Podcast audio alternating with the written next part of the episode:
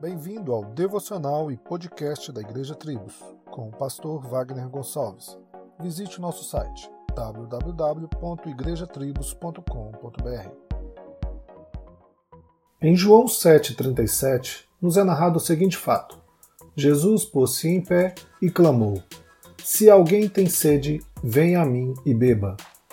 Vivemos em um mundo onde temos que ficar sempre lembrando as pessoas destas verdades absolutas de Deus. Devemos comunicar que sim, Jesus comeu e bebeu com os pecadores e continua a chamar estes pecadores ao arrependimento, pois só Ele pode perdoar pecados e só Ele recebeu em seu próprio corpo a penalidade deste mal. Agora, muitas pessoas, inclusive crentes em Jesus, sentem-se às vezes constrangidas ou desencorajadas a pregar Jesus para o seu próximo. É necessário às vezes lembrar o que Jesus declarou em Mateus 11, que é bem-aventurado quem não se escandalizar nele.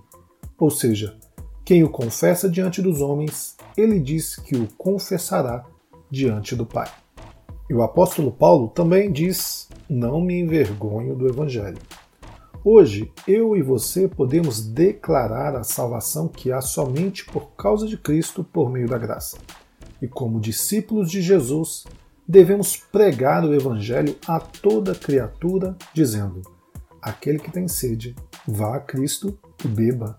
Afinal, se está cansado e oprimido, vá a Cristo e ele o consolará.